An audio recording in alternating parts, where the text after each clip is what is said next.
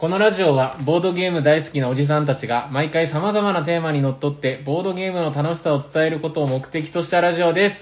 おはようございますおはようございますおしゃべりさんにはボードゲーム大作戦会元気がいい。はい、よろしくお願いします。お願いしまえっと、喋っているのは、T 斎藤と、シャークと、シエシエと、山木と、リバタイラです。よろしくお願いします。お願いしますあれ、なんかこの後に、おしゃべりさんの方でやって言って言ってた気もしますね。そうっすね。すいません、ちょっと、不慣れなもので。いや、なんかでも、改めて言われるとはどっちだったかな、みたいな。いや、今日、久しぶりの大所帯で、よろしくお願いします。よろしくお願いしますっかり、秋めいてまいりましたね。本当ですね。頭寒くなってきて。盛り上がらない話題。そうですね。昨日まで半袖だったのが、本当今日から長袖ぐらいですよね、長崎は。ああですね。そう本当に。今日なんかあの、最近流行ってる人狼ゲームってやつをやってて、あの、サニーバードでね。人狼ゲーム。噂のそう、あるんですよ、そういうゲームが。で、なんかその、会話の中でね、この、はこの場には、半袖の人間と秋服の人間がいるみたいな話になって、ほほそう、だからなんか、そういう季節なんですよね、ちょっと。う。うん。ちょうど変わり目ですよね。そう、人によって全然違うっていう。僕大体結構10月ぐらいまで半袖。斉藤さんもでも夏ですね、結構。僕でも夏率高いっすね、ここ。そう、あの、なんか去年のゲームマの写真をなんか見たら、は自分は長袖で、ジャケットも着てるのに、あうん。タヨさんは T シャツ 写ってて、あれ会場暑いですから、言うても。海辺なんですよね、あそこ。季節感がちょっとわからなかったな。なんか会場はやっぱその熱気とかね、うん人がいっぱいいるんで、まあまあ、あの、全然寒くなんかないな、みたいな感じで。なんかやっぱりその喋ったりもするしう、。うんんう確かに。ん。なんでそんな納得いかない感じ。だいぶ寒かった記憶ありますけどね。11月末とかだったでしょ。どんなに寒くてもランニングシャツ一丁のやつとか小学生の時いたなって。いました。いましたね。皆勤賞取ってるやつですね。うんなんかバカにされてる気がするそうですね。まあちょっと、こんな我々に、えー今日も、えーハッシュタグおしゃさりで、あのーお便りが来てますんで、いくつか紹介させていただきます。そうですね。これ少し前のお便りだけど、こちらから行こうかな。えー、おしゃさりネーム、アンダーマンさん、ありがとうございます。ありがとうございます。はい、えー、っとですね、あれ？あ、あったあったあった。えー、ハッシュタグおしゃさに、久しぶりにエルダーサインをやりましたよということでいただいております。ありがとうございます。ありがとうございます。えー中学3年生が受験勉強頑張っているので、えーっと、中学1年生の子と邪神封印に奮闘しました。これもテーマが伝わりにくいゲームですねと。毎回ギリギリの攻防になるのが楽しいですということでいただいております。ありがとうございます。ありがとうございます。なるほど、受験勉強の邪魔とか言って怒られないのかななんか、うちも平日大体子供と遊ぶんですけど、なんか子供の宿題がちゃんと終わってないのに、みたいな。ついついみたいなんですね。そうそうそう。なんか、そうだから、あの、うちの嫁さんが、したまあ、1階でその英会話教室というか、英語の教室やってて、で、終わったら上がってくるんですけど、で、まあ、夜9時半とかに上がってくるんですよね。はははで、上がってきた時にこう、一回ギラッと見て。で、僕はあんま気にしないんで、こうなんか、あれ、イガグリの宿題はみたいな。あれ、終わってるよね？みたいな。いや、もじもじみたいにな。終わってなかった時は怖いですよ。まあ、確かにでも、クテルフは伝わりにくいのかな？と、斉藤さん全然ですよね。クトゥルクテルフ。フは。うん、あの、おしゃさにで得た知識ぐらいしか持ってないですね。でも、はい。あの、それでも結構何度もその話出てるんで、うん。あの、産地とかそういうの知ってま 知ってる言葉をとりあえず言った。産地が上がると、マックスを超えるとやばいみたいな。おーって言われてる。だから来る強靭化する。クトゥルフわかんないから。あああ、そうですか。なんか意外。いやいや、三国志にはあんなに詳しいのに。クトゥルフ島には日本ではない。何を聞いても瞬時に答えが返ってくるっていう。すごい。そんなもん曹操の孫とか、曹操の孫誰でしたっけ？そうえです。宗英。宗英は何した人でしたっけ？そうえは義士は人伝に出てきた人です。ほらもう、明日すぐ役に立つ。何の役にも立たないやつです。でもでも、僕こういう詳しい人の話、延々と聞くの好きなんですよね。へーみたいな。だから何？って感じなんですけど。そうです、そうです。面白い。はい。ということで、えー、アンダーマンさん、ありがとうございます。ありがとうございますありがとうございますそしたら2通目こちらですね。えー、おしゃさりネーム、鉄郎アット子育てでカルメンさん、いただいております。ありがとうございます。ありがとうございまザ・カルメンのザがドイツ語になってるんですね。ザ。はい。えー、ハッシュタグおしゃさに、ドラゴンが出てくるゲームのおすすめ。私のおすすめは、ドラゴンランですということで、これ聞いたことないですよね。えー、これカタラですね。ブルーのカタラカタラ作のファミリーゲームです。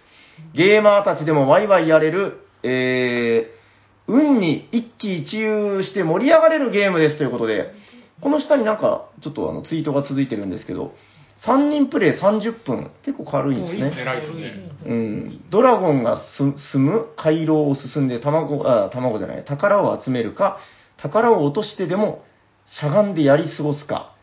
ああ、なるほど。キャラの非対称能力あり、アイテムの特殊効果ありで、リスクコントロールがギュッと詰まった両ゲームです。はい。アートは V デュトレイ、メッケモンということで。えー、面白そうですね。なるほどね。これ斉藤さんも知らないんじゃないですか？知らないですね。これ写真が、ドラゴンラン。うーんドラゴンってなんかカードを出して、マップがありますね。マなるほどップに置ね。いて、なんかこのドラゴンの絵が、なんか割と独特なドラゴン。なんか恐 恐竜感ありますね。でもがっつりドラゴンしてますね、でも。ドラゴンってド感じですラゴンかなダイナソー感あるけど。うん、あー 確かにそう。あ、これが箱絵かなへえ、でかくないか？ブルーオレンジだ。へえ。ドラゴン、でーんって出ますね、もう。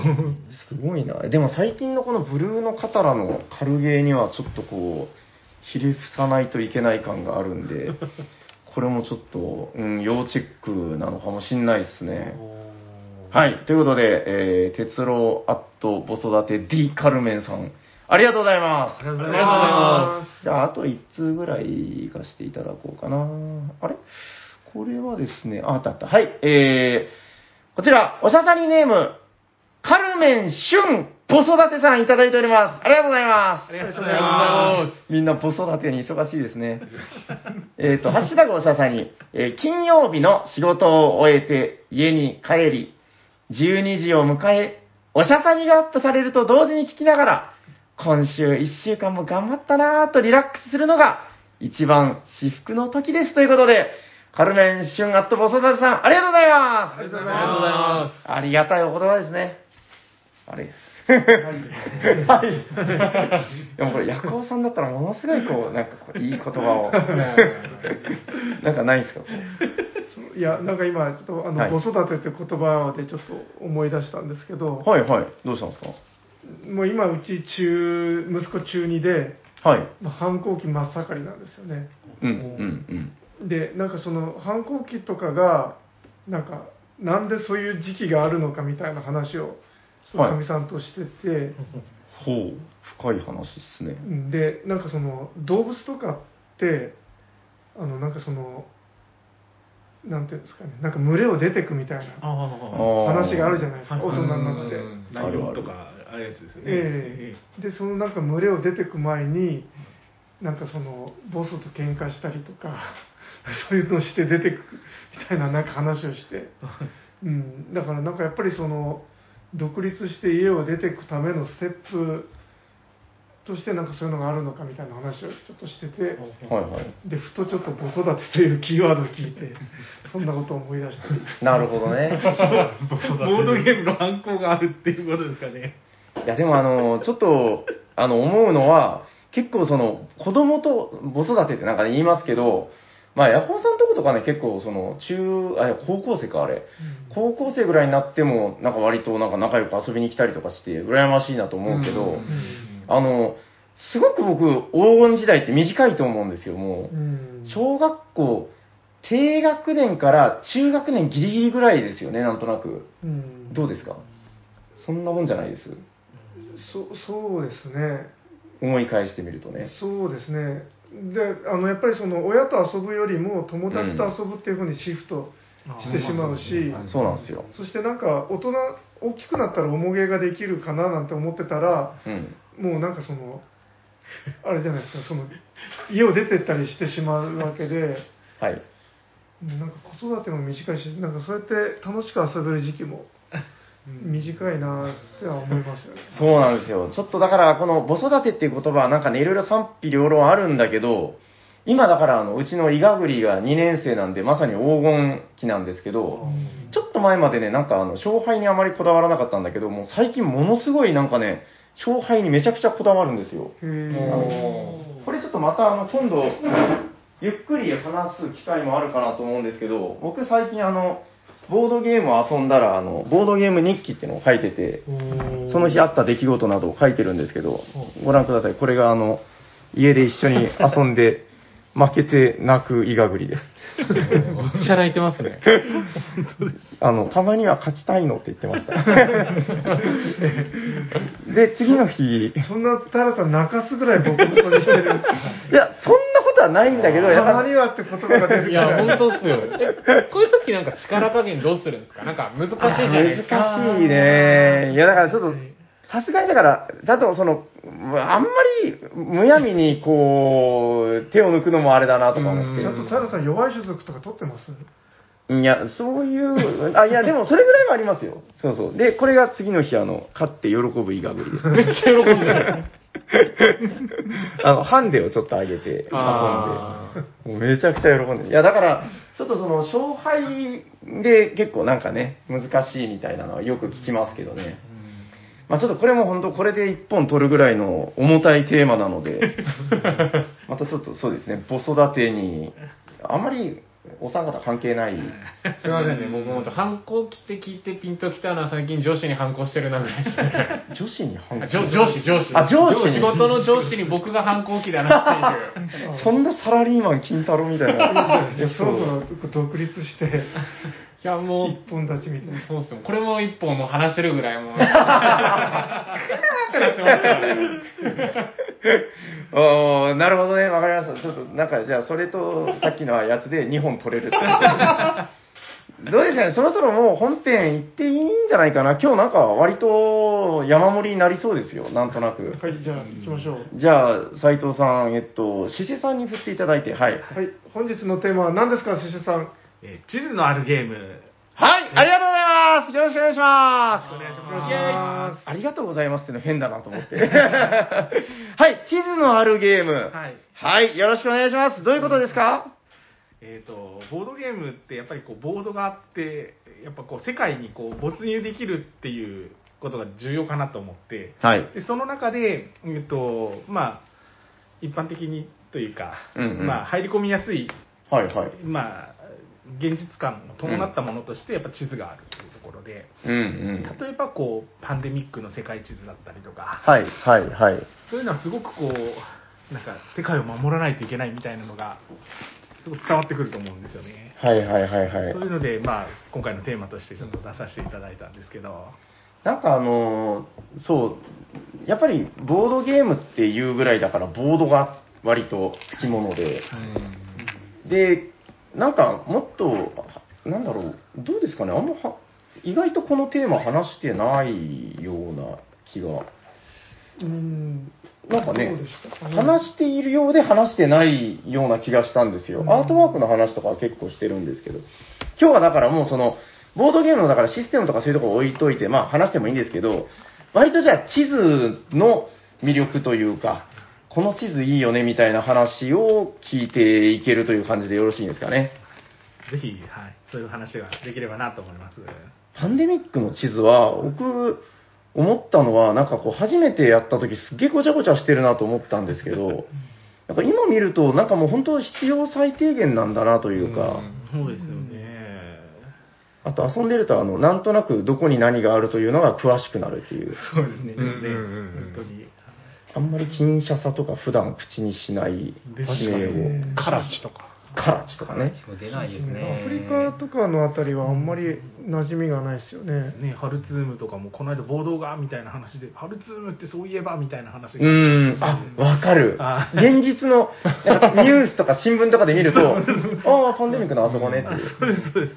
ハルツームみたいあとこのパンデミックの地図の特徴としては、世界地図なんで、な。はい。これ僕はあの、ルール説明の時に、もうなんかね、また自分で言ってるよと思うんですけど、あの、ボードの左端のロサンゼルスと、はいボードの右端のシドニーが繋がってるんですよね、道が。そうですよね。で、これを説明するときに、あの、もうなんか、ほんとくどいなって思うんですけど、いつも、あの、地球は丸いからねって言っちゃうんですよ。あそうですよね。うんそうまあまあまあなんかうん、そう、で、自分一人気持ちよくなるっていう。そう、でも、このマップはやっぱりなんかいいですよね。いいですね。で、うん日本、なんか日本視点の地図ではなくって、やっぱりこう、あヨーロッパ視点の真ん中にヨーロッパが来てる地図なので、普段見てるやつとちょっと違うんですよね。感覚がね。はい。日本が真ん中に来てないんで、うんうんうんうんその辺もちょっとこう、おっていう。そうか、そう言われてみればそうだ。だから社会の地理で習う世界地図とは違うんですよね。ちょっと違うんですうよ。ん。なんか話を聞いてたら、パンデミック 3D っていうのをやってみたくなりましたね。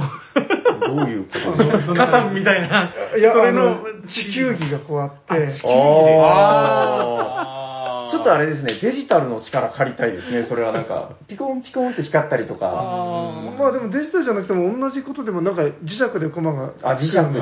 くるくる回しながら。ええあああ、でも面白そう。確かになんか、めっちゃ遠い感じしますもんね。東京とサンフランシスコとか。そうですねまあ実際遠いっちゃ遠いんですけど。こ確かにな。太平洋切り取られますよね、これ。こめっちゃ省略してますよね、相手ばは。らつかないですからね、これ。こうやって見てもらったら。よく切れ見たらてます。ね。そっか、太平洋は広いから太ね。平洋だいぶぶった切ってますからね、このマップは。そうですね。じゃあちょっとそれは豪華版ということで、20周年ぐらいに期待を。ええ、マッツリーコックさんにちょっと。そうですね。はい。ということで、あの、今日はね、まだまだいっぱいなんか皆さん、あの、俺の、俺のではないけど、俺の好きな、まあ、この地図を見てほしいみたいなのあるみたいなんで、でどうですか？次、どなたか、なんかあります？僕いいですか？あ、言ってください、どうぞどうぞ。これはもうこの、はい。スコットランドヤードと、しかもこっち。初めてやったのこっちだったんですよ。えそうだっけ？そうなんですよ。スコットランドヤードをやらずに、この、いきなりこの邪道の方から。邪道と言ってしまうんですけど。これ邪道ですよ。こっちはやったことないですね。違うか。やったことないですね。あれ、あ、じゃあ邪道じゃない方だ。スコットランドヤードだ。すいません。まあまあ、い一緒ですよね、ルールは。あ、ルールは一緒です。いや、でも地図全然違いますよ。頑張って出してください。せっかくなんで、ちょっと、すいません、ちょっとご情報。あのちなみに間違えてって言って今出したのはニューヨークチェイスの方でした。東京じゃないです。はいはいはい。あ、こっちだ、こっち。東京も面白そうですけどね、やったことないけど。東京のあのマップやとあれですね、全部のは、本来、スコットランドって数字が書かれてるんですけど、それ全部、実際の地名にした人がいらっしゃいますよ、確か。こっちですね。したけど。帽子かぶってる。はいはい。これでもやっぱ美しいですよ。僕大好きこのマッこれプ。初めてやった時、結構痺れましたね。うんもう痺れましたね。なんかねまこれはさっきのパンデミックとは今度逆にむちゃくちゃこう、狭い範囲の詳細地図。うんうんです確かにね確かに。そうで、あの、これ Google マップで見たことあるんですけど、もう本当こうですよ、地図。うん。あめちゃくちゃ、もう、きちんとしてるんですうね。ん、もう地図をトレースしたのかなってぐらい、ほんとへこんな感じでしたよ。うん。でも例えばですよ、もし、なんかよく、あの、僕らがなんか雑談してて出てくる話題だけど、長崎の地図で、ちあの、この、スコットランドヤードみたいなゲームやりたいよねって何度も話してるじゃないですか。えもし作るなら、やっぱりそうしたくなると思うんですよ。す。実際の長崎の地図をトレースして。え、うんやっぱこの赤底の駅は捨てられないよね その地元民だけが笑う。もう赤坂行ったらもう次ないですからそうそうね。そう赤坂は大事なんですよ。犯人はここで路面電車か JR かみたいな。そうそう。路面電車が加わってくるんですはいね。タクシーもありますって、みたいな。長崎駅前で乗り換えてますよ。あーでね。地元民大喜び。そうそう。やっぱでもそういいうのを欲しいから、ううんん、やっぱ、そうですね、地図をトレースするっていう、やっぱ発想になるのかなっていう。これよーく見ると、あの、ゲームに全く関係ないあの、タワーブリッジだの、そうですね。ブロードストリートだの、なんか全部書いてるんですよね。ハイドパークとかウィンストミンスター宮殿とか。うん、そうそう。ねえいいですよね、でなんか本当に自分もこれはすごいあのしびれたんですけど、はい。このなんか公園とかああるじゃないですか、うんうん。こっちの方行くと割とあの追い詰められちゃうんですけど、でも通りたくなるんですよねわかりますわかります、わかります。わかる、このボード左端のこの細長い公園の真ん中の95番から122番につながる道ね。みんな通りたくなる。ここ通って、なんていうの、逃げ延びたらもう最高に気持ちいいですよ。でももうそこ入っちゃうと割と囲まれてうん。動きが取れなくなる一応でもね、こうさっと変えれるんですよね。サイドを、上サイドと下サイドでこう、通り抜けれるっていう。そう、そこに私はいませんみたいなことを言いながら逃げるっていう。いやー、これやっぱいい地図だいやなーなんか世界観にも入れますよね。こうんの犯人としてこう逃げてる感じが。これなんかね、タッチが、その、だから、いわゆる、なイラストのタッチというか、あれ、なんか少し古い洋書に、洋書の挿絵みたいなタッチなんですよ。ん若干、なんていうのかな、うーん、影が濃ゆい。森の描き方とかがね、なんか、ああですね。鬼太郎に出てきそうな本当ですね。線の使い方で。水木タッチですね。うーん、これちょっと僕ゾクゾクするんですよね。なんか、さっきちょっと出てきたけど、あの、クトゥルフものの、あの、クトゥルフパンデミックをお持ちの方とかはちょっとこう見比べてみると、あ、なんかこれ、ちょっといい雰囲気似てるんじゃないかな、みたいな。でなんかこれあの絵が一回変わってるんですよねあ、そうなんだ。絵っていうかなんか色合いが、うんへえ。なんかこのちょっと黒っぽい発光じゃないですかはい。で前はなんかもうちょっと明るいああわかります。あの、なんか、えちょっとヘボい感じの絵が描いてるやつじゃないですか。あの、なんか、おじさんの絵みたいな。あそうそうそうそうそううんであのマップはい一緒なんですけどなんか色合いがあの前は昼って感じだったんですよね。あすごあいなんか夜そんな違うんだ。夜ちょっと暗めなイメージありますね。うん。斎藤さん持ってんのはどっちのバージョン？昼の方ですね。あ、そうなんだ。ちょっと今度見せてくださいよ。う。ん。だからおじさんの顔のやつ。多分こっちはその夜のぶ街を舞台に逃走劇をしてるっていうあれなのかな。そう、ちょっとだから、あの、これ、ね、この辺にこう、ちゃんと実際に旅行に行って、これを街の中で広げながら歩いてほしいですね。最高っすね。わあ、ここが、あそこだね、母さんとか言いながら。うん、いや、これはいい地図なんじゃないですか。これですか？はい、ということで、スコットランドヤードですね。はい、スコットランドヤードです。ありがとうございます。あ、いいね。なんかやっぱこの地図見るだけで面白いね、なんだかね。いいですよ。観光石になりますよね、本当にそのロンドンとか、世界とかを。確かにな。じゃあ、ロンドン行ったらそれ行きますか、一緒に。いや、じゃあ、ヤマッキーさんの、ヤマッキーさんの好きな地図はどれなのかな？でもこれはあれですね、えっと、オン・ザ・アンダーグラウンドですね。えーはいロンドン、ベルリンですけど。はい。多分あれね、G ですね、これね。U の前だからね。母音の母前だから。さすが。はい。さすがですよ G じじじし、しにてんね。英語が苦手なんです、私。マ音ッ字プがどれだったっけはい。なこれあれですね、ゲーム的にはあの、セバスチャン・ブリーズデールなんで、あれですキーフラワーの、結構出すの大変そう、こキれ。ーフラワーの人なんですよ、これ。やったことないっすね。これね、すごい個性的なゲームなんですよ。なんか、あの、街には乗客が一人しかいなくて、そいつをみんながあちこちに案内するっていう謎のゲームで、へえ。結構大きい。でかいな。いい地図ですいいね。気ですね。こちらは、えっと、新版ですね。あ、こっち今。旧版はね、なんかもう本当に路線図をそのままばっぷりしたみたいなので、それはそれでかっこいいんですけど。これがロンドン。これいいですね。やっぱ、ボード大きいのもやっぱり魅力的さだし。っきとは打って変わってざっくりしてますよね。シュッてのがこれテムズ川ですかあですよね。これがだからさっきのとこってこと？これがそうね路線図になってるんで、その、点と線と、あと、ちょっとテムズ川の青い絵しかないんですけれど、これはこれで映画、あの、路線図っていう地図には違いないんで、確かに。これもえ色合い、いや、色とか味あっていいんですけどね。てっちゃんが喜ぶやつですね。あ、実際喜ぶと思います、これ。うーん。あと、本当に実際のあの、駅名書かれてるんで、全部。ロンドンの。さっきのあの番番号が触れる感じですかね。番号多分触れるんちゃいます多分、どっかは多分、あ、53番ねとか書けると思うんですよ。ですよね。全部あるかどうかわからんですけど。あ確かにね、なんか形的に言うとこの辺りなのかななんか川の形がこんな状態。うんロンドン橋はこう、ロンドンウェストミンスターだね、ウェストミンスター系ですね。ありますよね。あだから、チケットツー、あ、チケットツーじゃねえ、えっと、スコットランドヤードスコットランドヤードはこの辺みたいな、こあ一部う、このゲームのこの辺っていうのがありますよねう。ん。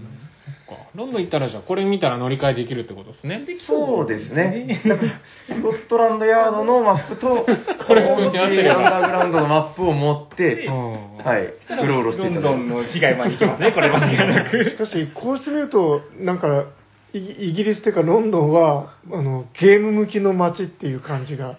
あー、まあまあ、言わんとすることはちょっと、わかりますよ。長崎とか、なんか割とこうい、や、そうっす、長崎多分こう行って、この辺でようやく、長崎駅前でまず2個分岐してとか、そんなレベルですから。バトルにただ無理ですよ、長崎は間違いなく。ね。バス路線は複雑だな逆にね。うんバス乗れやんですよね、私は。うーん。そっか、とメトロみたいな感じなんでしょうね、東京の。あ多分そうそう、これアンダーグラウンドって言うんで、まあ、地下鉄地下鉄ですよね。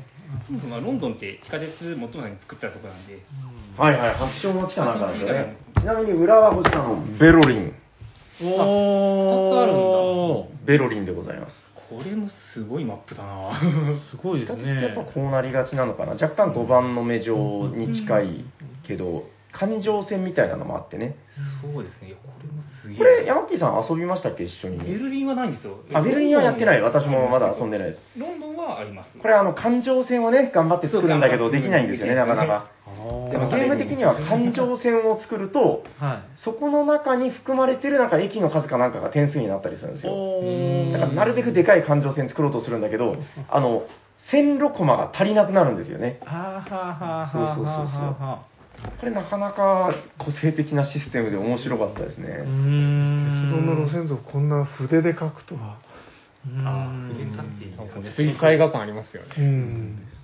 うん、これなんかちょっとあの新版なので、やっぱりシュッとしてるというか、おしゃれですね。おしゃれですね、本当うに。ん、かっこいい。で、なんかちょっとさりげなくこの観光名所をぼ ぼやーっとしたタッチで書くっていまあう。確かにですね。うん、このあたりも憎いですね。憎いですね、本いいな、本当誰かやってくんないかな。ちょうどほら、あの、世間は今エッセンとかで、あれ始まったんじゃなかったです？エッセン、違ったかな ?10 月ですよね。エッセンシュピール。あえっ、と、今やってるんじゃないですか、まさにっすよね。収録当日確かやってるんで、誰かちょっとこの、ゲームボードを持ってうろうろして、おいって向こうの関西人みたいな人に突っ込まれてほしい。それじゃダメだダメやろがいみたいな。大丈夫ですか？大事ですね。はい。ということで、これは何ですか？オンジアンダーグラウンド。字ですね。はい。地に点々。ロンドン、ベルリンマップですね。ありがとうございます。5番の目っていうのがさっき出ましたけど、なんかうんうん京都弾丸でしたっけ、ん？あ、京都の、はい、地図いいですねあれも、こういうこう地図に近い、近いというか、まあ、実際こう目的地に。うんそうですね。あれもあれも世界名所、あ世界名所、まあ世界名所か、世界的名所を巡る、うんね、違いないですね。だってあの、函館とかも確かそういうのじゃなかったかな。函館、5番の目北海道は状。大体そうですね。ねあそこは札幌だっけ計画都市なんで。そうですよね札幌もそうです。函館はそうやったかな、多分函館は違う。札幌だ、札幌。確か。そうですね。函館はあれですよね、坂の町なんですよね。あそうですね、ん長崎に似てるっていう割と長崎っぽいんですよね。そう、なんか、誰だった確かね、モンジローさんがいらっしゃった時にもう、すっごいそれを言ってました。この街は函館に似てるね。似てるね。とても似てるね。ってなんか、車で運転してたらもう3回ぐらいそれ言って。あ 本当に似てるんだ自分もやっぱりちょっと共通点あるなと思って。うーん。教会もあるし、ああ、そうですよそうですね。で、なんか夜景も綺麗とか、路面電車がね、走ってて。うんあと、その、魚市場があるとか。はいはいはいはいはいはい。そうですね、じゃあ、ターン的に、じゃあ、時計回りできたから、僕、あー、どっちかな、地図。でも、まあ、原点っていうので言うと、まあ、これかな。はい、私がご紹介する好きなマップはこちらです。タラスタンナバガドールおちょっとね、ちょっとなまっちゃったな。ナベガドールですね。ナベガドールはもう何回もあの、僕の原点ですみたいな感じで話してるので、もう耳にタコだよ、もういいよって思う方もいるかもしれないですけど、今日はやっぱこの地図に注目ということで、めちゃくちゃいいな、かっこいい。いいですね。すごいなこれも世界地図これでも世界地図なんだけど、あの、特筆すべきところは、あの、大航海時代にベストマイッチングっていうことで、このポルトガルから長崎に焦点が合ってる世界地図なんですよね。素晴らしい。そうなんですよ。だから、そのさっきシェシェさんがおっしゃってたのと一緒で、はい。どこを中心に据えているかってすごい大事だなという感じで。だから、まあ、この、えーポルトガルから、えー南の方に下りまして、あの、暗黒大陸を通り、希望法を越えみたいな。ああですね。もうロマンがもう。そう、スパイス見つけちゃった、インド越えようみたいな。あはい、もうすぐ長崎ってーいう。マラッカ海峡の海賊に襲われつつみたいなですね。そうなんですよ。これ、シャークは遊んでないですよいや、やったことないんんですよ。これ面白いですよ。すっごいいいゲーム。またちょっとなんか、ボードの形としてちょっと珍しい横長ボードなんですようね。ん。これめちゃくちゃいいんだよな。そうで、マップ的なこれゲームシステムにも関わってくるんですけど、すごく特徴的なのが、あの、マップの海に赤い線が2箇所入ってて、この2箇所っていうのが何を表してるかっていう、なんかその、フェーズの変わり目なんですけど、誰かがここを超えると、まあ、フェーズ2に入りますよみたいな、ゲームスピードが変化するんですよ。具体的に言うと、あの、船の移動力が増えたりとか、コストがいろいろ上がったりとかするんですけど、これだから、何が美しいかって、あの、ポルトガルからまあ始まるわけですよね。1600年とか、なんか石の国だから1400年とか、あの辺ぐらいですかね。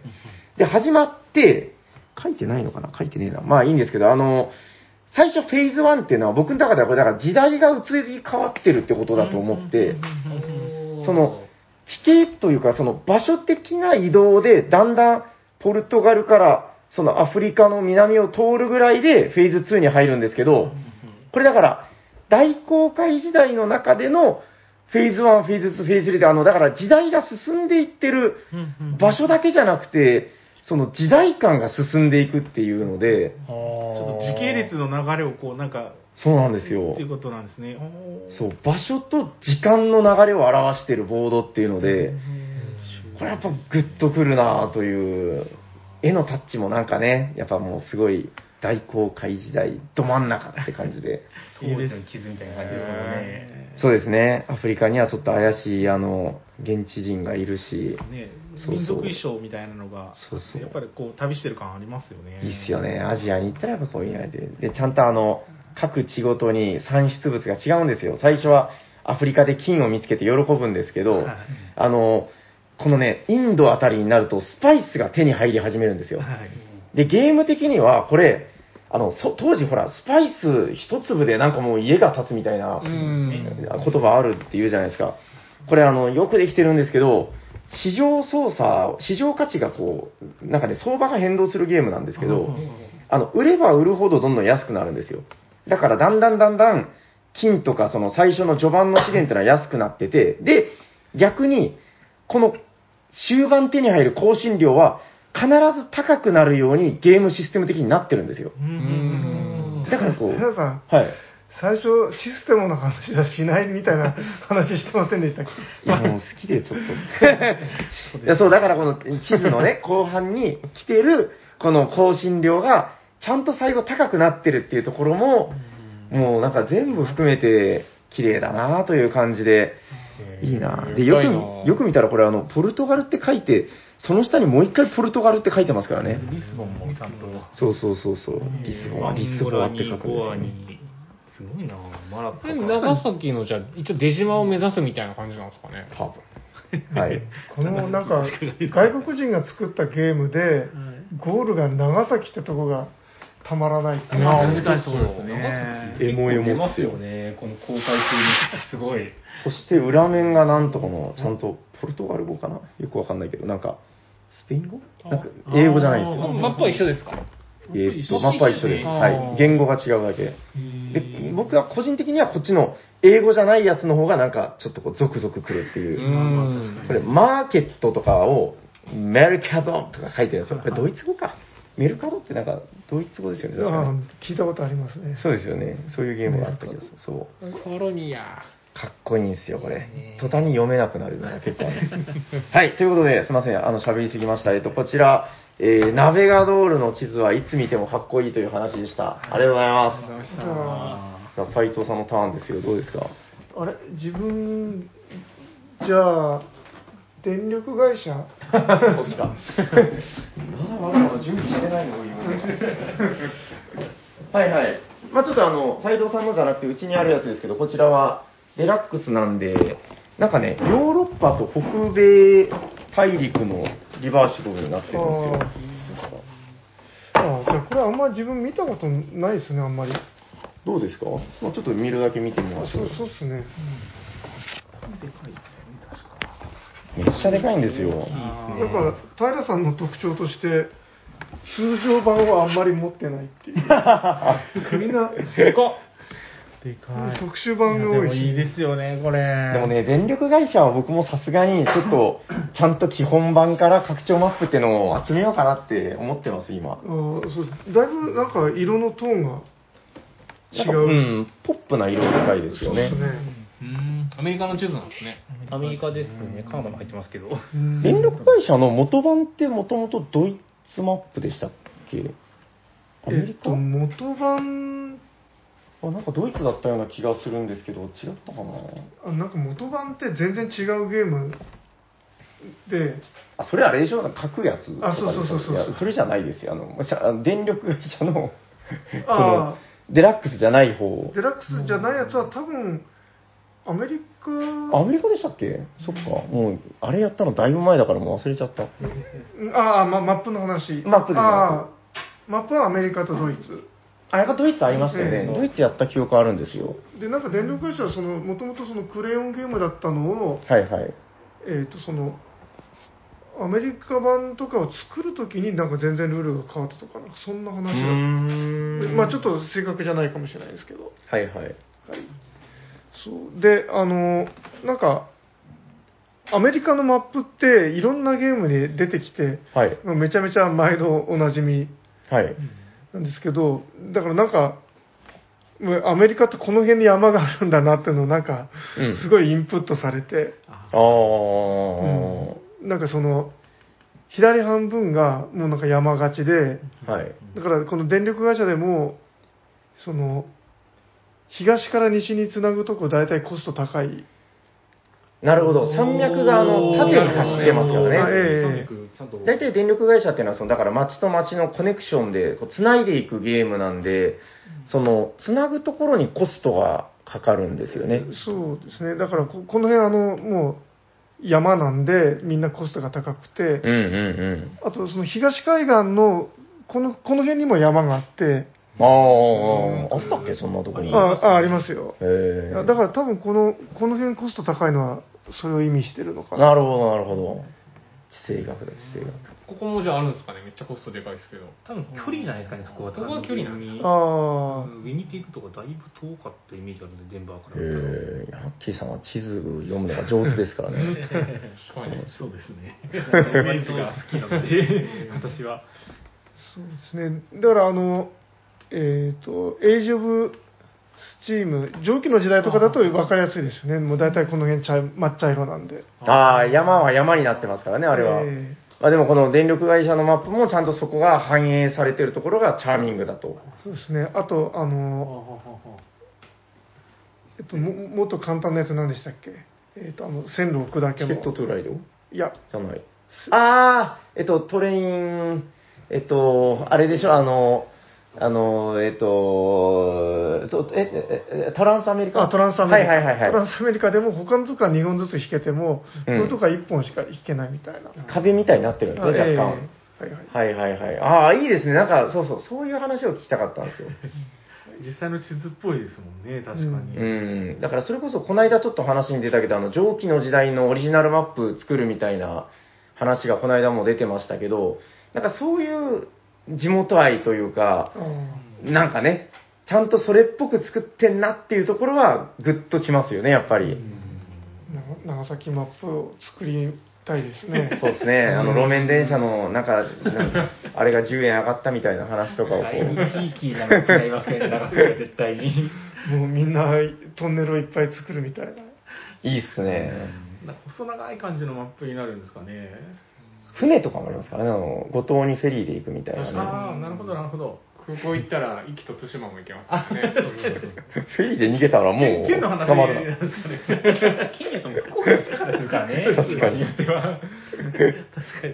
いやー、面白いんじゃないかな。いや、いいっすね。だ大丈夫ですか？はい大丈夫です電力会社は、それこそあの、前も話してましたけど、蒸気と一緒で、あの、拡張マップがいっぱいって話で、え斎藤家にあの、火を吹くために、長年眠っている、はい。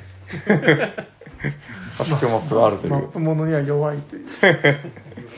まあでもわかります。なんかやっぱそういう話をしてたら、ちょっといろんなマップで遊んでみたくなるな、みたいなのはまあありますよね。うんルール全然わかんなかったですけど、やっぱマップ見ただけでめっちゃやりたくなりましたもん。うん。いや、そうなんですよ。いや、ちょっと皆さんも、ちょっと今日も、あの、いっぱい持ってきすぎて、もう紹介できないなぐらいになってますけど、そうですね。あの、皆さんのお宅で、あ最近あれ遊んでないな、みたいな、ボードゲームでもいいんで、ちょっと開けてですね、あの、なんか、マップ広げて、虫目が、虫なんかこう、ルーペみたいなので、拡大して見てみたりなんかしたら、なんかいいかもしれないですね。旅し、なんか旅してる感じもなるでしょうし。うん。なんかいいテーマでしたね、なんかね。大丈夫ですか？はい。はい。ということで、えー本日のテーマは、地図のあるゲームということで、ありがとうございました。ありがとうございましありがとうございまじゃあなんか、ほわんほわんほわん。使えなかった。それ先週、横田さんがいきなり、ほわんほわん言い出して、お便りのコーナはい。えっと、本日もお便りがいろいろ届いてるんですけど、今日はちょっとですね、スペシャルお便り会なんですよ。おっと、というとはい。題してこちらです。えーっと、最近。お便りをあまり読めてなかったけど、それには訳があって、今日、火を吹くよ、タカさんスペシャルです。よろしくお願いします。えっと、もう結構歴が長い、あの、お茶さんにお便り職人のタカさんという方がいらっしゃって、ー。はい。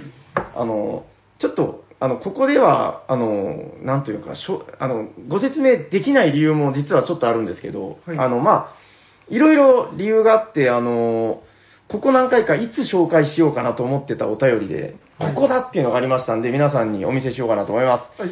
えーじゃあまずは、えー高橋さんからの、えーおしゃさりの皆様、おしゃにちはおしゃにちこんにちはは。えー、あいうえお作文みたいなやつですね。北関東の木、この読み方でいいのかな？木は北関東のっていいのかな？む、村から、たく、たくさんのメールを送る男。略して、キムタク。えっと、はい、北関東在住のタカさんですということで、ありがとうございます、いつも。ありがとうごありがとうございまはい今のが紹介できなかった理由ではないです。おーびっくりした。はい今のでボツになってたわけではない。えードイツのボードゲームの祭典、シュピール21が10月14日から開催されるにあたり、ボードゲームギークにて各社の作品のプレビュー公開がされております。えー昨年に続いて今年も自分が気になった作品を紹介したいと思いますということで、この後ランキングが始まるんですけど、これがめちゃくちゃ長いんですよ。はい。でも、今の時期に見ると面白いなと思ったんで、ちょっと今日はもう、タカさんのお便りをどんどんみんなで見ようぐらいの感じで、うんえー、ということでね、あの、温めてたという話です。ではまずもなりましたしね。はい、そうなんですよ。もうまさに今。えー、ではまずこちらから、はい。第6位、ダダンオリジンズ、ファーストビルダーズ。はい、まず読んでからじゃあ写真を見せようかな。えー、ダイスワーカープレイスメントと、えー、建物タイルを個人の場に配置していき、様々なリソースや効果を使って、海、森、山の寺院の影響トラックを上げていく。ゲーム終了時に3つの、えー、うちで価値の低い2つの寺院のポイントを合わせて最多の人が勝者です。盤面もカラフルで、バランスよく仕上げていかないと勝てない、ゲーマー向けのゲームかなと思います。1から4人で120分、えー、ボードゲームギークで7.3点ということで、えー、いただいている写真はこちらですね。おー、綺麗。なんだろう、なんかちょっと、若干個性的なうん、なんかメインボード。関係ない形ですね、なんか。丸いとこ気になるな。これはもうあの、近日中に、えっと、10days games さんから、えっと、日本語版でいいのかな確か日本語版が出るはず。あれ間違ってないかなちょっと間違ってたら怒られるから怖いな。えっと、まあ、オリジンズですね。うん。これあの、前から何回かあの、おしゃさんに出てるあの、まっちゃんさんっていう人がいましてね。あの、まっちゃんさんがすごいなんか遊びたがってるというお話で。そう。名前に3をつけるとめちゃくちゃ怒るっていう。いいんです、ここで言っとって。はい、ということで、第6位は、えーオリジンズファーストビルダーズでした。はい。あれ、このゲームだよな、確か。似てるゲームだったらあれだな。はい、次行きます。えー続いては、えー第5位。ででん読めない。あ、これか。束主。束主ってよかったかな、読み方は。確か束主だったと思います。えービルダーズ・オブ・ UR、またビルダーみたいな感じで、えー古代メソポタミアをモチーフにした、ダイスを使ったエリアマジョリティのゲームですと。えー様々なアクションを通じて、建設現場を拡大し、勝利ポイントを獲得するために建物を作り、ボード上の各地区での影響力を競い合います。どんなにいい手を考えついても、ダイスの運、不運が面白く働いてくれそうです。ゲームボードを見ただけでも面白そうな印象。1から4人用120分、えーボードゲームギークの点数はまだなしという新作ですということで、ゲームボードを見ただけで面白そうっていうことで、ゲームボードこちらです。ででんお、すごい。クロスワードパズルみたいななんか、多分、ダイスを継ぐのか置くのかな神経衰弱みたいね。束主。束主。大体どこ？束主ってどこ？まあでもメソポタミアって言ってたからどこだっけあれ中東のイメージかな、ね。トルコとかの上とか、なんか下とか、その辺ランとかそうですねあの辺ですよね。シグリス・ユーフラテス川のあたりですかね。ああこれだからあれですかあの、あのお椀ですか航海航海みたいなとこですか違うのかなあそれとももっと拡大されたマップなのかな拡大なんだっけなんかね、ボードの右下にワイプみたいなのがあったりしうて、ん。イラスト何なんですかね、中の。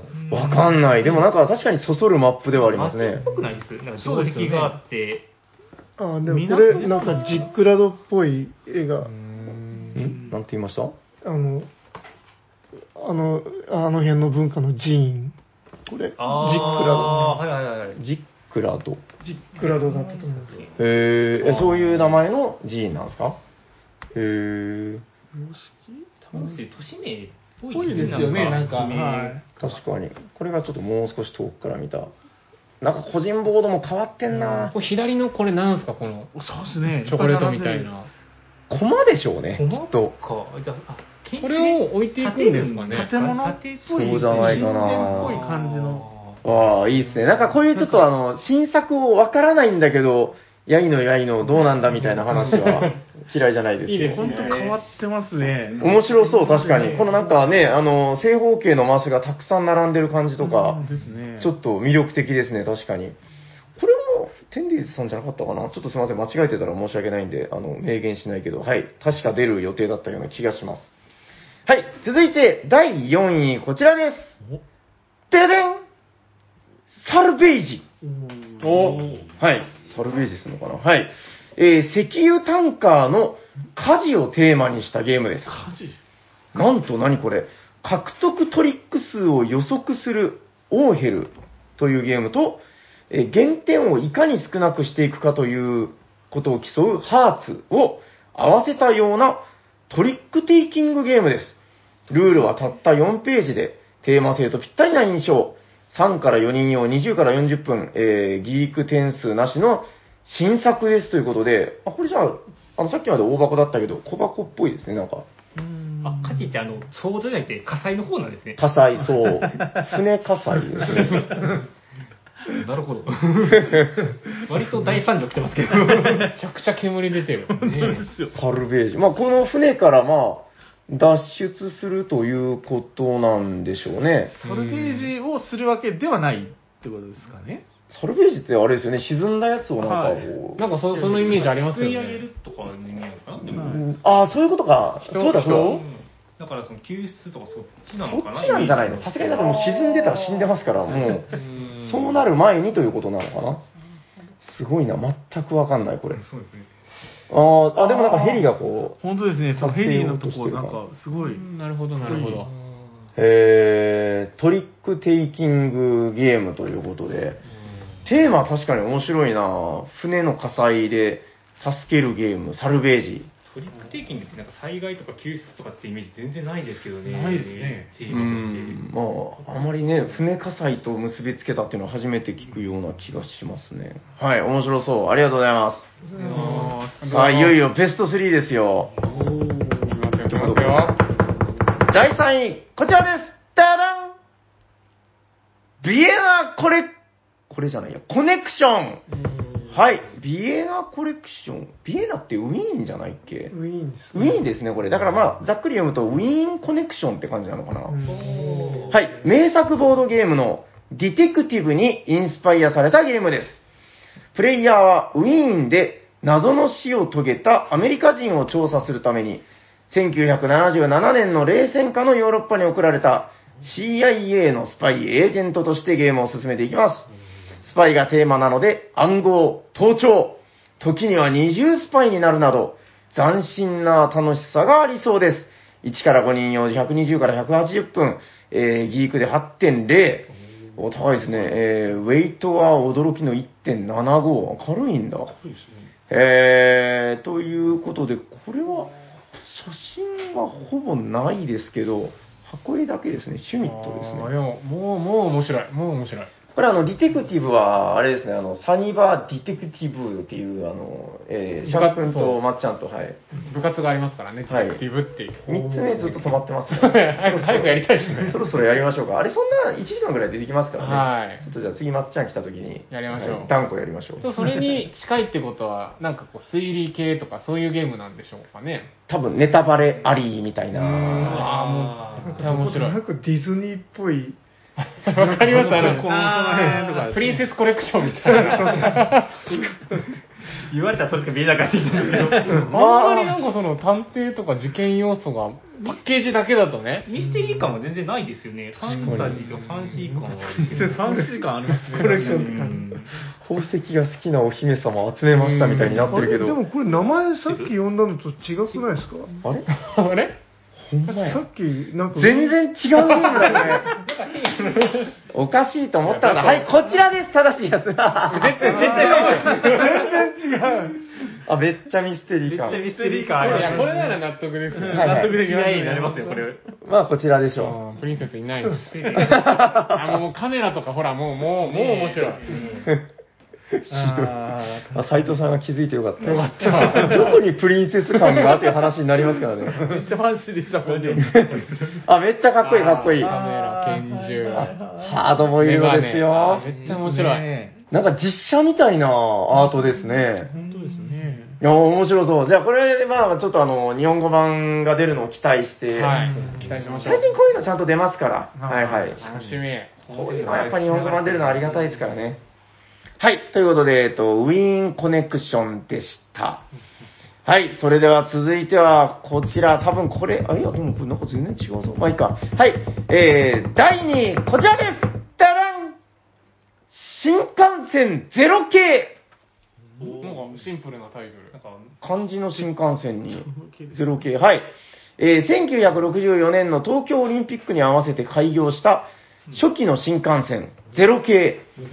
その歴史的鉄道建設をテーマにしたゲームです。新幹線建設だけでなく、オリンピック開催準備との絡みもあるようで、とにかく雰囲気が日本人受けしそうなゲームです。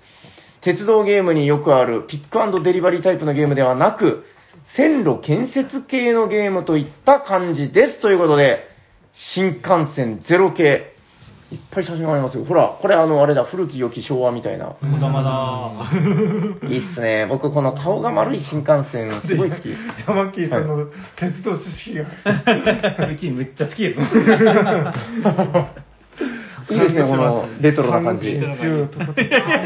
あ。ああ、山木くん何でも詳しいな東海道新幹線全部駅名言いや。山木さん、三国志は詳しくないんですよ。あ、めっちゃいいな、これ。これもあ、いい地図ですすね。ですね。今日のテーマまさにまさに東京から大阪まで乗ってますね、東海道これはすごいいいぞ。いいなへーあー。あーいいなこれはいいかもしれない。これでも地図的にはだからもう本当その、え、この東海道新幹線ですか？そうですねこの路線が通ってるところに、こう、フューチャーした地図ですよね、これは。そうですね、京都も名古屋もありますね。なんか東海道と似てるんだな。まあ、東海道新幹線ですからね、確かにね。三重を通るか、滋賀を通る、いや、岐阜を通るかの違いですからね、あれ。なるほど、なるほど。これはまた違うやつ。はい、ということで、えー、新幹線ゼロ系。これは確かに楽しみ。はい。ということでですね、えー、最後、いよいよ第1位なんですけど、第1位こちらですダダンマニアえっと、ご説明が遅れました。あの、斉藤さんにはじゃあ画面で見せてあげましょうか。あの、なんかですね、タカさんが、ええっと、どうしてもこのゲームを紹介したかったみたいでえ、はい。あの、このゲームについて送ってきたの2回目なんですけど、ええー、P マニアです。えっとですね、読め読めます？斉藤さん、これ。斉藤さん、ちょっと目が悪いからな。えはい。何を集めるんでしょう？えっと、これを読んだ方がいいんですか？いや、これ多分読まない方がいいんじゃないか読まない方がいいんですか？斉藤さんが多分車で聞けなくなる あー、単語です。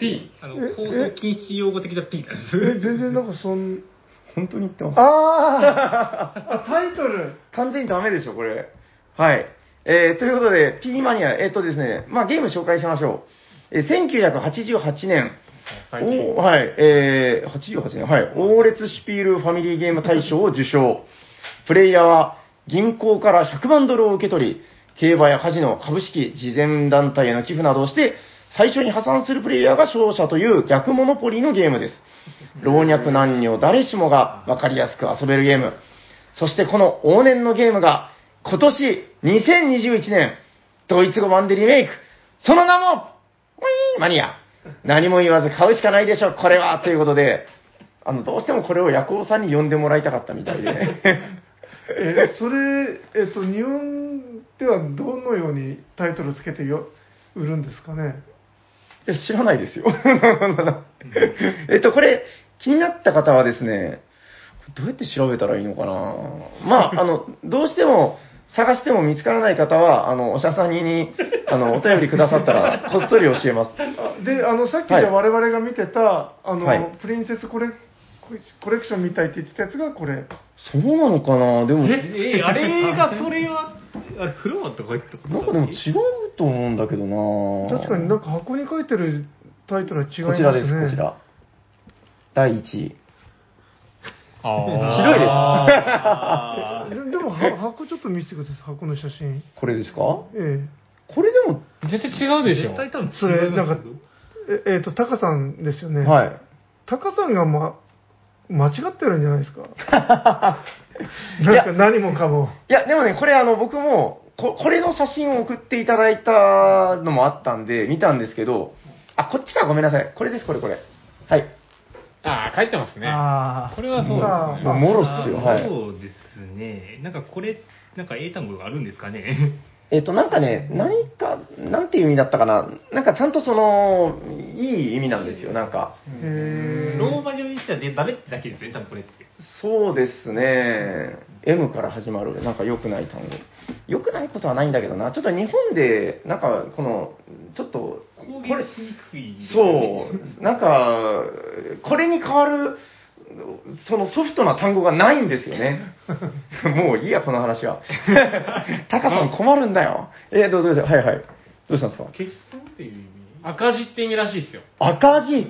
なるほど。まあだから別に悪い意味じゃない、まあ悪い意味だけど、はい。ということで、あの、タカさん、紹介するのがめっちゃ遅れましたけど、そういうことですよ。はい、えっと、これはもうゲームの内容じゃなくて、多分この名前を紹介したかっただけなんじゃないかな。はい、ということで、えっと、以上、タカさんの、えー注目のシュピールの新作ということで、まあ割と、そうですね、あの、おーこれ面白そうだよっていうやつから、最後は何言ってんだみたいな感じで終わったんですけど、えータカさん尽くしということで、はい、えー、喜んでいただけましたでしょうか？はい、本日はだから、タカさんだけです。はい、ありがとうございます。ありがとうございまえっと、今日はですね、確かお便りの速報はないんじゃないかなと思います。はい。ということで、番組ではお便りを募集しております。宛先はどちらかな？原稿ってまだないんですか？あ、ないです。はい。番組ではお便りを募集しております。えー、お便りの宛先は、えー、ツイッターの公式アカウントに DM でいただくか、えー、おしゃべりサニバもう私、おしゃべりサニバ at gmail.com、シャワー SHA までお便りお待ちしております。はい。この斉藤さんのあの、ドラム音、あの、小野さんが好きなんで、今後も使っていきましょう。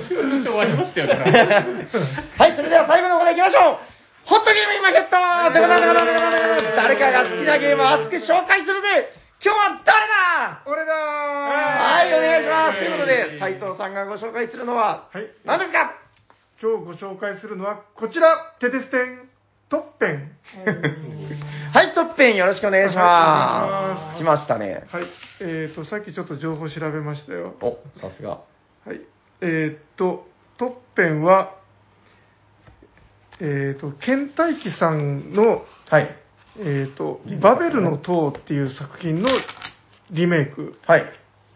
で、えー、と結構前のゲームだと思うんですねそのバベルが作られたのはいや、そうですよね。いや、わかりますよ。結構古い。はいあで、えー、とどんなゲーム？でそれがえっ、とあれどこで？リメイク？コロコロ堂さん？そうです。コロコロ堂さん。はい。がリメイクしてなんかめっちゃおしゃれな、そうです。ええ箱に入ったそれこそあのホワイトチョコレートとか入ってそうな感じの、うん。雰囲気のそうですね。完全にお菓子の箱に見えますよね。はいはい。で、えっとまあ、どんなゲームかと言いますと、えーと2人用で、えーとまあ、タイルをこう、えーもうタイルもあの2つしかないんですよね。えーと本赤2種類ですね。赤と青の色がついたタイルと黄色と緑のタイルの2種類だけ。で、えっと、これをあの自分の手番に自分の色のタイルを隣にこう1個移動させるあ移動させて重ねるっていうのをお互いに繰り返して最後にひとまとまりになった時に一番上になった方が勝ち。というこんだけのルールうーん、もうほぼ以上なんですよね。はい。で、もう時間も、そうですね、交渉10分ってなってますけど、まあ本当に10分うん。かかるかかからないかぐらいの、そうですね。はい。で、えっ、と、まあ、あの、非常にすっきりとしてて、まあ簡単なルールながらも考えどころが、うん。なんかあの、どうなってくんだろうみたいな、く割と先が読めない感があって、そうですね。う。うんん。5、2、あとね、5枚と 5×2 のタイルだけでできたゲームですからね。うん、あ、そうか、10, 10枚ですね、全部で。絶対の乗せるだけなんですか？外すとかはない。そうですね、えーと、必ず手番になったら自分の駒を縦横のとこに重ねると。降りることはできないんですね。なんもない、降りることもできるんですけど、なんもないとこには置けない。だからまあ自然とこう面積が小さくなってって、なるほど。あ降りることはできるんだ。隣にあのタイルがあれば。あそうですね。はい、で、まあ最終的にはどんどん面積が小さくなっていくので、1個にななると。うーん。でなんか本当にあのすっきりしてあれですねなんかあの爽やかな 爽やかプレー感があるなとうーん。これ僕思うのは、これあの、やっぱコロコロ堂さんがリメイクしたっていうところにすごく意味があるなと思ってて、あの、なんか、その、ボードゲームカフェなんですよね。あの、コロコロ堂さん、うんジャパニーズナンバーワンボードゲームカフェっていう。はい。うんあのーなんか、ボードゲームカフェって、そのやっぱゲームやらない人も結構来るわけですよ。うん。ゲーム知らねえみたいな。で、そんなキャラ で、そういう人たちに、その、まずね、やっぱ、もうなんだかんだ言って一番邪魔なのは、長いルール説明だと僕は思ってて、あの、まず早いっていうのが一つ。うん。で、あの、初回はね、正直このゲーム、え、何が何がって結構なりがちなんですけど、あと短いっていうのが本当に偉くて、結構僕、どうかな、2週間ぐらい前に入荷してから、割とヘビーで回してて、それこそだからゲーム慣れしてない方にもスッと出してみて、あの、ぜひ2回はやってみてくださいみたいな感じで。うん。1ゲームが5分から10分で終わるんで、それが言いやすいんですよね。で、何が起こるかっていうと、1ゲーム目の序盤から中盤まではね、もうみんなわけわかんないって言うんですよ。え、だからどうなるの？みたいな。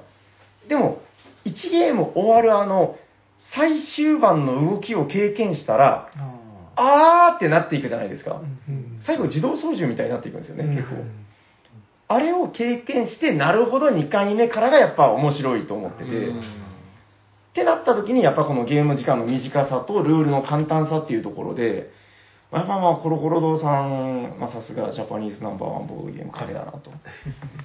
ああ、いや、だから、すごくやっぱり使いやすいし、なんかなんだったらお店の方じゃなくても、ちょっとそのゲーマーの方がこれ持ち歩いといて、なんかね、あの、おしゃれなカフェみたいなところでも全然出せる雰囲気なんで、確かに。スコットランドヤードのボードじゃそうはいかないですね。あれは、だって帽子かぶらなきゃいけないですからね。でも、柄もなんか可愛くて、女の子受けもしそうですね。うん。そうですねで。すよね、本当に。非常にいいですよね。ちなみに、さっきからそのコロコロ堂さんが、はい。ジャパニーズナンバーワンカフェって言ってる、はいちょっと気になってるんですけど、どうしたんですか？ちなみにサニバはナンバーないくつぐらいなんですか？僕のランキング 今でももう全国で3、400ぐらいあの登録されてるやつだけでもあるっていうんで、あ、そんなに。でもどうですかね。今、ドミニオンがあのボードゲームギークで98位とかっていう話なんで、まあ、はちょっとドミニオンぐらいじゃないですか。あ、100位ぐらいですか。いや、わかんないけど。何をもって順位って言ってるのかわかんないですからね。そういや、だから何をもって、コロコロさんがい ナンバーワンなんだろう。そうそう、いや僕、憧れがあるんですよ。めっちゃおしゃれだし、なんかね、その、そこに行った人は、みんな幸せになって帰ってくるみたいな。そうそう。いやもう、みんなそう言うんですよ。ある意味怪しい。じゃあ目の色変わってるみたいな。いや、でも、あの、やっぱ感想とかを見てると、もうそんな意見ばっかりも、コロコロ堂さんの文句を言ってる人は一人もいないね、みたいな。でも、だからもう憧れなんですよね、そういうところでね。いいお店なんでしょうね。もうすごい、あの、前のゲームマの時に東京に行っては、おしゃべりさせてもらったんですけど、すごい良かったです、なんか。もうそう、うんうんうん、そうそうそう、みたいな、そんな話ばっかりで。ちょっとまあ話それましたけど、トッペン、本当そういう意味でもすごいいいゲーム。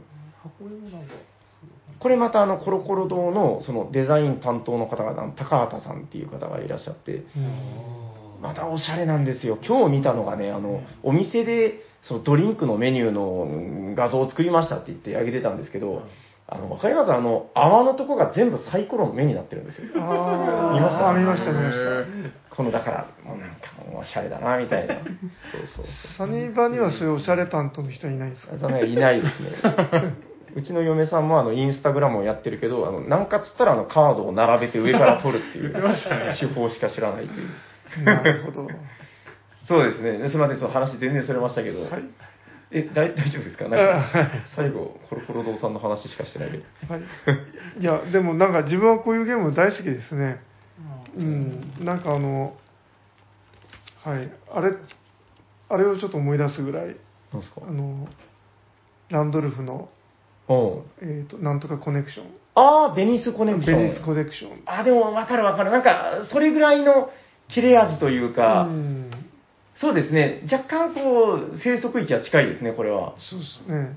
あれも最初わけわかんないですもんね。うん。で、まあ、短く、プレイ時間も短くて。確かに確かに。うんでもしっかり考えどころあるみたいな。うーん。思い返してみたら、あの、ベニスコネクションも、あれですよ、あの、ジェリージェリーカフェさんが出してるんで、うんやっぱそういうことだと思うんですよね。そういうこと。そういうこと。大丈夫ですか？はいじゃあ最後にもう一度今日のタイトルを。はい、えっ、と、トッペンでした。はい、ありがとうございます。ありがとうございます。じゃあ終わっていきますか。待っていきましょはい。えっ、と、このラジオはじゃなくて、え それ冒頭最初、最初。う。大体この終わりの挨拶を読まないと言えないっていうのもなんだかこう。聞いてくださった皆様ありがとうございます。ありがとうございま喋っていたのは、す。シャークと、シエシエと、山木と T 斎藤と、サニバタイラです。ありがとうございました。ありがとうございました